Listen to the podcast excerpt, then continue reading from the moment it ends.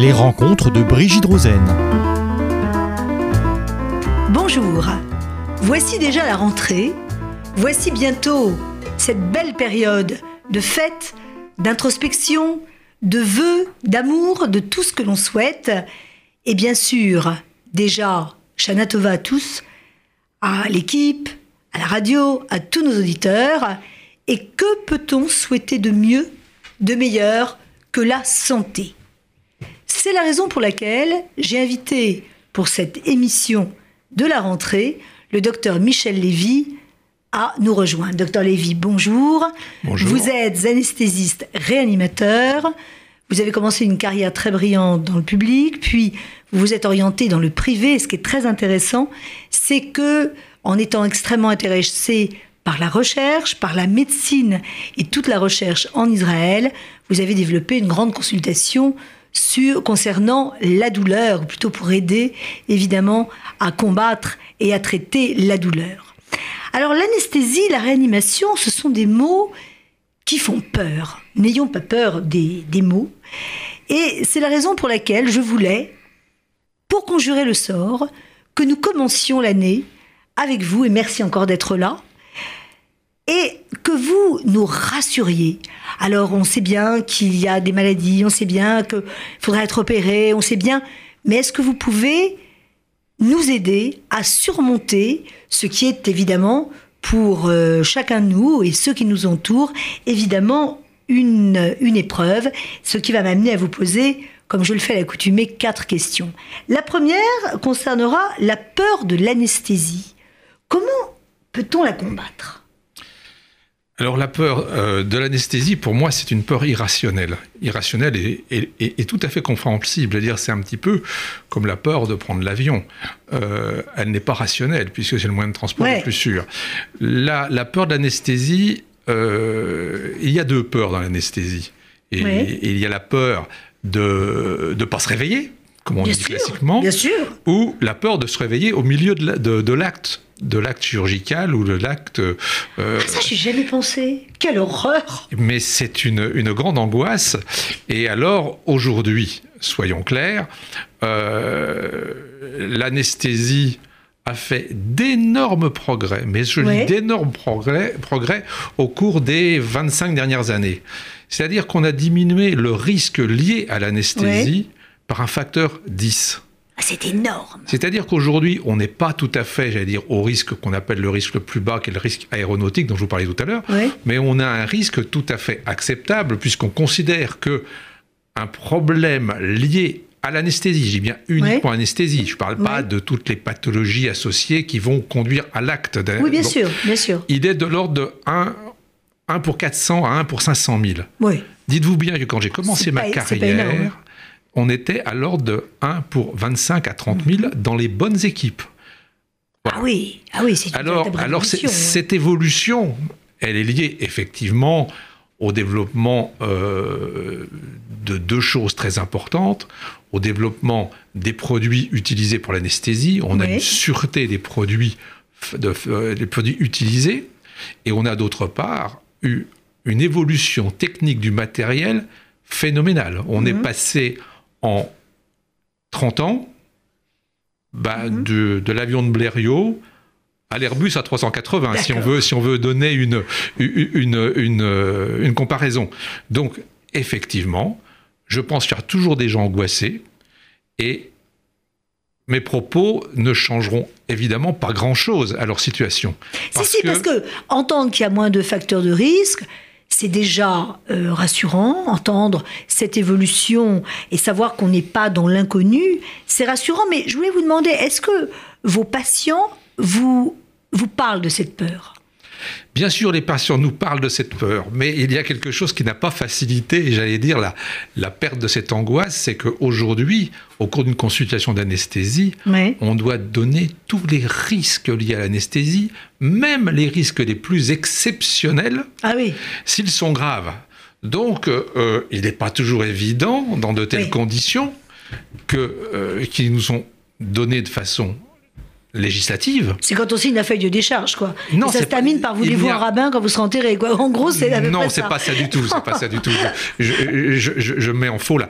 Le, le- le problème, c'est qu'on doit aujourd'hui prouver Oui. qu'on a absolument renseigné le patient sur tout ce qui peut arriver dans la mesure où c'est grave, même exceptionnel. Alors bon, c'est vrai que quand euh, je vous dis il y a un décès pour 500 000 Mm. anesthésies euh, liées à l'acte d'anesthésie purement en, en réalité, je comprends que si vous dites à quelqu'un, écoutez, vous êtes en pleine forme, mais vous avez une chance pour 500 000, donc en fait, vous avez plus de chances euh, de mourir d'une anesthésie que euh, de gagner euro million. Bien sûr. Bon, ça, euh, c'est pas forcément rassurant.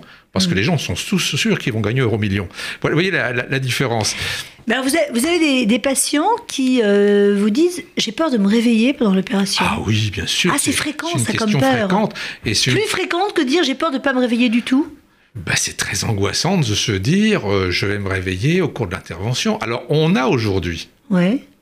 Une évolution technique qui est extraordinaire. C'est-à-dire, Aujourd'hui, on a la possibilité, très simplement, Mhm. de, de voir le degré d'endormissement, entre guillemets, ou de perte de conscience au choix Mhm. d'un patient. D'accord. Alors, on ne l'utilise pas tous les matins, mais par exemple, aujourd'hui, on a une évolution sur le fait que euh, on a sur les personnes très fragiles la possibilité de savoir, en mettant petit à petit une dose de médicament, quand on arrive à ce seuil qui est le seuil d'intervention. D'accord. Ça n'existait pas. hein, ça, ça s'appelle. C'est un mot qui s'appelle l'index l'index bispectral. C'est- C'est c'est une technique qui se rapproche un peu, je vais être un- très, très loin, mais un peu de l'é- l'électroencéphalogramme, qui va nous permettre de savoir quel est le degré, entre guillemets, d'endormissement d'un patient. D'accord. Donc, on a des tas de techniques qui nous permettent de rassurer nos patients. D'accord. Alors, voilà, on a été opéré, on s'est pas réveillé pendant, on s'est bien réveillé après, au contraire. Tout va bien. La douleur. Puisque vous, a- vous, vous- vous êtes extrêmement sensible à la douleur et au fait que les, vos patients souffrent le moins possible.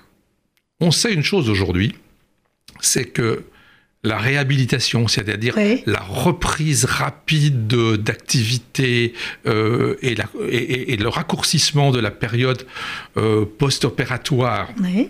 est directement lié au fait que les gens ne souffrent pas. Ah oui. C'est très très important. Et donc, on a aussi beaucoup évolué au cours des 20 dernières années sur la prise en charge des douleurs post-opératoires. Bon, c'est vrai que... Quel progrès Des progrès énormes. Quel énormes. Euh, on, a, on a abordé, il y a maintenant une trentaine d'années, la gestion de la douleur Mhm. faite par le patient lui-même. C'est-à-dire qu'on leur donnait des systèmes qui permettaient d'autocontrôler leur traitement antidouleur.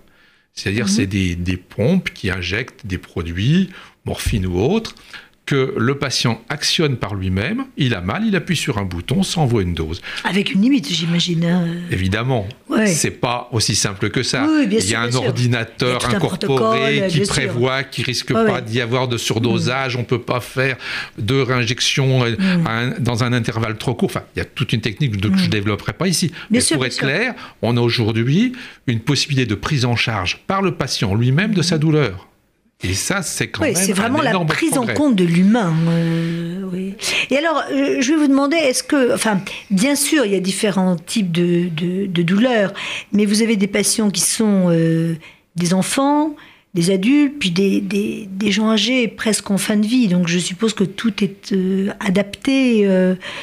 Il n'y a pas une douleur, enfin. euh, Alors la douleur, la douleur, c'est un mal-être. Pour être très simple, c'est un mal-être qui est euh, physique, euh, psychique, c'est la douleur. Bon, Mhm. la douleur aujourd'hui, on la prend vraiment en charge parce qu'on sait mieux la détecter. Mhm. Quand j'ai commencé mes études, c'est vrai que j'ai pas, j'ai pas 25 ans. Quand on a commencé mes études, on disait les enfants ne souffrent pas, ils ne pleurent pas. Et c'était une énorme erreur parce qu'un enfant qui souffre, il ne pleure pas. Ah oui Un enfant qui souffre, c'est son faciès qui va nous dire s'il a mal ou pas mal. Et c'est quelque chose, eh bien, qu'on n'enseignait pas ou qu'on voulait ignorer et on considérait que l'enfant ne souffrait pas. C'était une grande idée euh, de nos maîtres euh, il y a 30, 30 années et plus. Aujourd'hui, on sait détecter ça. On sait aussi, et vous, toutes les personnes qui, qui, ont eu affaire à, à, à, nos services, aujourd'hui, on va faire euh, une évaluation de la douleur, ce qu'on appelle mhm. l'échelle visuelle de la douleur, ou l'évaluation de la douleur, et on va vous dire, monsieur, sur une douleur qui va de 0 à 10, 0 vous êtes pas mal, 10 c'est absolument insupportable, quel est le, numéro, le, chiffre que vous donneriez? Et grâce à ça, on sait parfaitement évaluer des techniques antidouleurs. C'est-à-dire, évidemment, sur un cas, on ne pourra pas le dire, mais sur une grande quantité de personnes, une cohorte importante, on saura que tel protocole sera plus efficace dans tel type ou tel type d'intervention. Voilà. D'accord. Et la, gestion, euh, je dirais, de la, de la famille, parce que c'est vrai que on entend souvent des familles qui disent on n'a pas vu le médecin, on ne sait pas trop, et on a besoin de ce respect, on a besoin d'être, alors pas avoir de détails, on n'est pas médecin, on, mais euh, d'être prise en compte et en considération. Je sais que vous, vous l'avez toujours fait, et c'était presque une analyse moderne de la situation. On, est loin du, je ne voudrais surtout pas être bien, mais enfin du mandarin qui ne faisait attention. Euh, euh, je ne veux pas dire ni à la douleur, ni aux patients, ni à la famille, parce que je crois que c'est pas comme ça. On est médecin dans l'âme, et c'est très différent. Mais cette prise en compte de l'humain dans la maladie j'allais dire qu'elle est très importante. Et j'allais dire que nous ne sommes pas aujourd'hui, malheureusement, dans euh, les bonnes conditions. Euh, et c'est pour ça que je me bats pour, pour, cela. Il n'y a pas suffisamment de médecins anesthésistes formés en France aujourd'hui. Mmh. On va être très clair. Euh, je fais partie d'une commission je fais partie d'une commission euh, au Conseil national de l'ordre dans lequel euh, on, analyse les, dossiers des candidats étrangers mhm. qui veulent intégrer la, les anesthésistes français. Eh bien, aujourd'hui, au, au, Conseil de l'ordre, près de la moitié des, des, gens qui sont inscrits au Conseil de l'ordre dans l'anesthésie-réanimation ont un diplôme, ce qu'on je dirais, extra-hexagonal, soit européen, soit extra-européen. C'est qu'en fait, il faudrait revoir euh, les études de médecine. Je crois que c'est en train d'être fait, parce qu'il y a un moment où il y a eu peut-être euh, un accès trop difficile, un numerus clausus trop important, et beaucoup de, jeunes gens, euh, garçons ou filles bien évidemment, mm. n'ont pas pu continuer dans cette voie qu'ils espéraient. Vous avez totalement raison. Il, y a, il y a eu, dans les années 80, la création d'un numerus clausus qui était voulu par l'assurance maladie, par le ministère et mhm. aussi par les syndicats médicaux. Il faut, que chacun accepte ses responsabilités mhm. en se disant s'il y a moins de médecins, il y aura moins d'actes, ça coûtera moins cher et la sécurité sociale s'en portera mhm. mieux. C'était une erreur monumentale, monumentale. Et aujourd'hui, ben, on a, comme vous le disiez tout à l'heure, peut-être pas assez de temps médical à donner aux patients et on a aussi la création de, de ce qu'on appelle les déserts médicaux.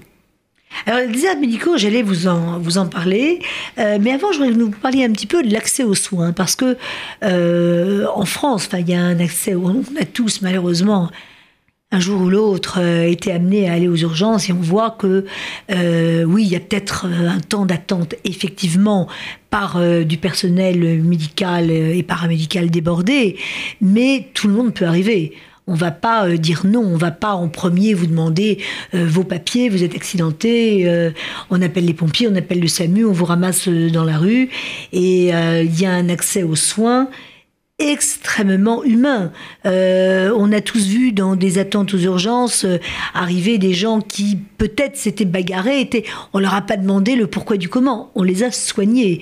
Donc je trouve qu'il y a un accès aux soins difficile, mais réel. quelle est votre opinion sur ce point? Mon opinion, c'est que le système français est un système qui est envié, j'allais dire, dans énormément de pays dans le monde entier. Et à juste titre, oui. Et c'est un système qui permet à tous, quel que soit mhm.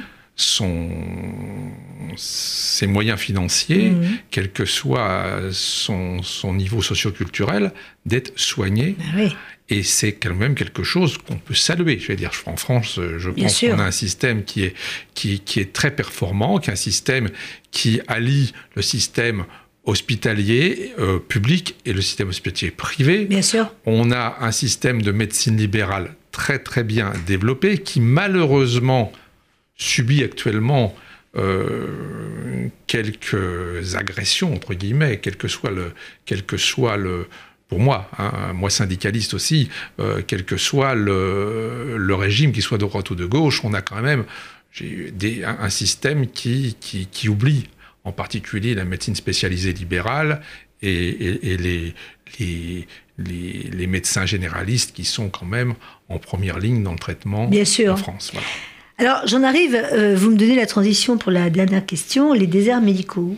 Euh, c'est un aspect qu'on ne comprend pas toujours euh, très très bien, parce que c'est vrai qu'il y a une demande légitime d'avoir un médecin tout près de chez soi. Là, je ne parle pas forcément des grandes villes, bien évidemment, mais des zones plus rurales. Et d'un autre côté, il y a un besoin de sécurité qu'on n'a pas forcément dans de trop petits établissements. Quel est votre point de vue pour essayer de tout concilier ou de concilier l'inconciliable peut-être? Je... Il y a effectivement des déserts médicaux, mais les déserts, les déserts médicaux ne sont pas uniquement, uniquement dans les campagnes. Les déserts médicaux sont Bien aussi sûr. en ville. Bien il sûr. faut quand même savoir aujourd'hui que sur Paris, il y a 2000 médecins généralistes qui il y a 600 médecins généralistes qui vont partir dans les 4 à 5 ans qui viennent. Et euh, cette année, il y a 62 jeunes médecins généralistes qui sont venus s'installer à Paris. Donc on a aussi des déserts médicaux qui sont liés à la possibilité de pratiquer la médecine dans des villes où les charges sont très élevées. Mais ça, on en parle moins. Hein. On parle surtout des zones rurales. On parle moins de ces problématiques euh, en ville. Mais c'est vrai que pour avoir un rendez-vous euh, chez un dermatologue ou un rendez-vous chez un ophtalmo, il faut quelquefois, enfin, je veux dire, des mois et des mois ou des semaines, ce qui est déjà euh, suffisamment long quand on est, quand on est dans, le, dans les difficultés. Alors ce problème-là, on essaye de le résoudre. On essaye de le résoudre. Alors, il y a chacun a, a, a sa, sa, petite solution, mais euh, on est quand même aujourd'hui un des pays d'Europe où les médecins généralistes sont les plus mal payés. Vous savez qu'aujourd'hui, la consultation d'un médecin, c'est 23 mmh. euros. Il est strictement impossible aujourd'hui pour un médecin généraliste travaillant à Paris, où le prix des loyers est important, sûr, où les conditions oui. d'accès, où on a eu, à juste titre, euh, une demande de mise aux normes d'accès des, des, des, des, structures recevant du mmh. public, euh, d'avoir des, conditions, euh, certes, c'est logique, il faut que tout le monde puisse avoir un accès, mais ça entraîne pour ces, pour ces médecins des surcharges qui ne sont pas compatibles mmh. avec leur rémunération telle qu'elle est aujourd'hui. Donc on a un vrai problème qui, si on ne trouve pas une vraie solution euh, économique, va devenir un problème sociétal. Va devenir en un fait. problème de société, ouais, exactement. Absolument. Vous avez raison, c'est un problème de société. Absolument, ouais, ouais, oui. Et donc, euh, ce qui découle de ça, c'est un encombrement anormal des services d'urgence par peut-être de la bobologie, vous m'excuserez de ce terme, qui, qui n'a pas lieu de venir aux urgences, sachant aussi que un traitement aux urgences, c'est à peu près 6 à 8 fois le coût d'une consultation de médecin généraliste. Bien Donc sûr. il faut que la société, un jour, se décide de faire le bon choix. Et le bon choix, il est aussi mmh. dans un intérêt économique pour la société. Absolument. Alors je voudrais qu'on termine, parce que le, le, temps passe extrêmement vite à vous écouter, sur une note tout à fait euh, d'espoir, euh, et que vous nous parliez, on a toujours ce sentiment d'une belle équipe quand on est entre les mains de praticiens.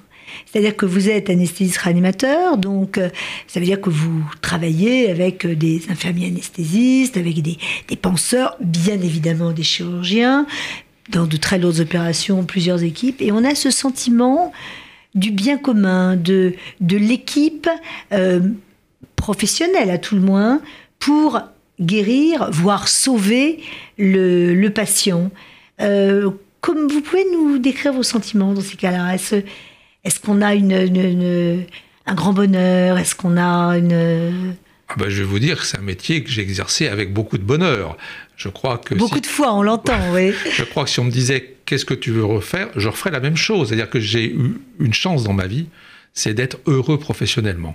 Alors, être heureux professionnellement, comme vous le disiez, c'est travailler dans une équipe qui est avec beaucoup de cohésion, avec beaucoup d'entente. Euh, je dis pas forcément avec beaucoup d'amitié. On n'est pas obligé de dire de partir en vacances. Non, je parlais sur un plan professionnel. On n'est pas obligé d'être copain, de jamais voilà, se quitter, je veux oui. dire que, mais il faut bien se connaître. Mhm. J'allais dire que une bonne équipe, c'est comme un orchestre. Il faut que, que chacun connaisse parfaitement sa partition. Et il faut que Mhm. euh, euh, le morceau soit bien joué. Et je vais dire, dans 99% des cas, C'est ça. c'est le cas. Euh, on se bat, on se bat toujours dans l'intérêt du patient.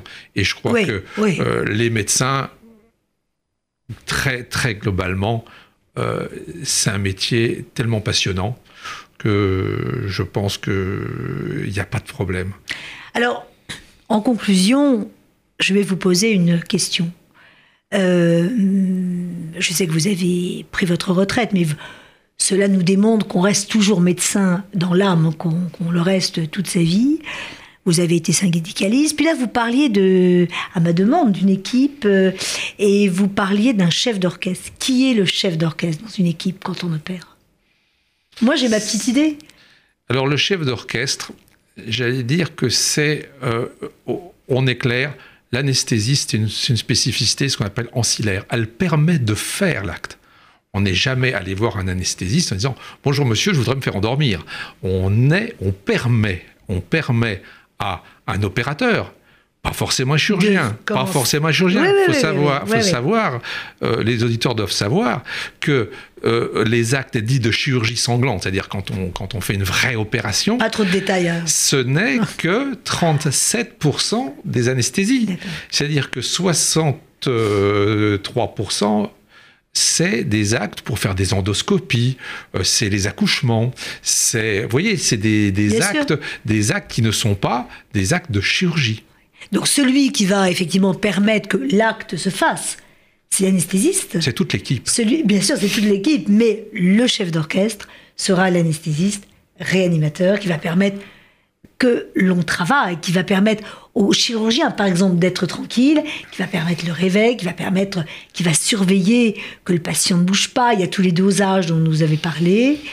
Euh, moi, j'aime bien cette fin. J'aime bien cette fin-là. Je trouve qu'elle est. euh, Souvent, on parle. Je trouve qu'on parle pas assez des anesthésistes. On parle du chirurgien, etc. Mais je trouve qu'il est un peu oublié. Et je trouve que vous leur rendez, un mot qui pour moi est très important, absolument justice. En tout cas, docteur Lévy, merci. Et nos chers auditeurs, surtout, une bonne santé à tous et tous les vôtres. Merci beaucoup. Merci à vous, docteur Lévy. Les rencontres de Brigitte Rosen.